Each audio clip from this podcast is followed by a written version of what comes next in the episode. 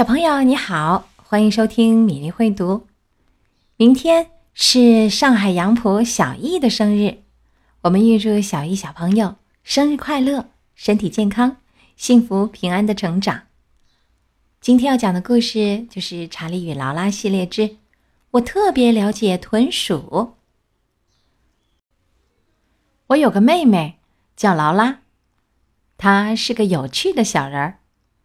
此时，劳拉正在。你在做什么呢，劳拉？我现在是一只豚鼠，劳拉说。我说：“为什么呀？”因为我特别喜欢豚鼠。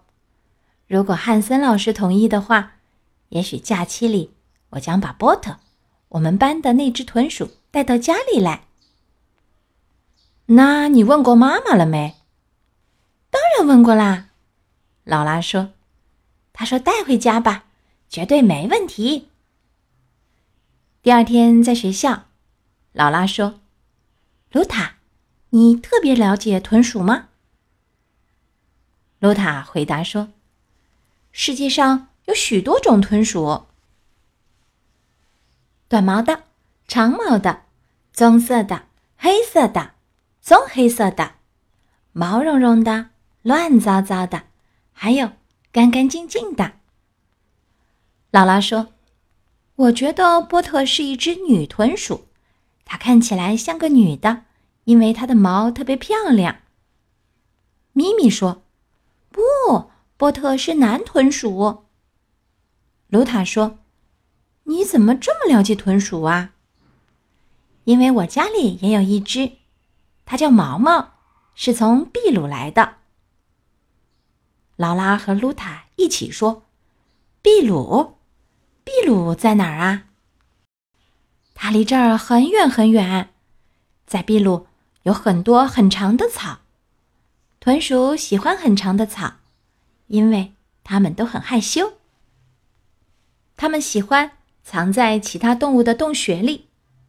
豚鼠喜欢咬木头和树枝，这样它们的牙齿就不会长得那么长了。”他们用胡须来判断，什么样的洞才能钻过去。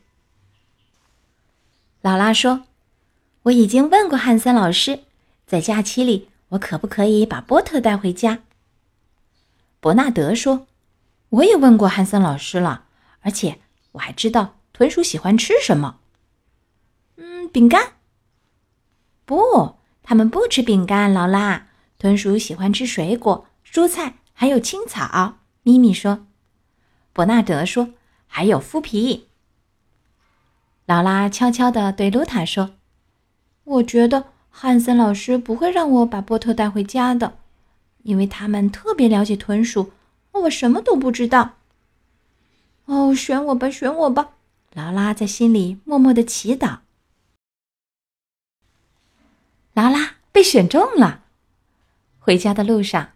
我对劳拉说：“你知道怎么照顾波特吗？”“我知道，查理哥哥。下课以后，汉森老师都告诉我了。他说，每天要给他喝干净的水，窝里面要铺上新鲜的稻草，晚上不能让他在外面过夜，因为外面太冷了。还有，每次抚摸他后一定要洗手。他喜欢吃水果和蔬菜。”但不喜欢吃土豆，查理，你千万不能给豚鼠吃土豆或者薯条。然后，劳拉又说：“你觉得波特像不像个女孩？”我说：“我不知道。”嗯，我觉得她像个女孩。去那儿，波特，那是你的床。如果你是我的豚鼠，我会和妈妈带着你。一起去买东西，我还会带你去看电影，带你去所有的地方。一会儿，我说：“劳拉，你想和我玩纸牌吗？”“不想，谢谢你，查理。我正在抚摸波特呢，因为我不想让他感到孤独。”“他怎么会觉得孤独呢？你一会儿也没有放开过他呀。”过了会儿，我说。爸爸做了这个东西，让豚鼠钻。哦，太棒了！我的豚鼠可以探险啦！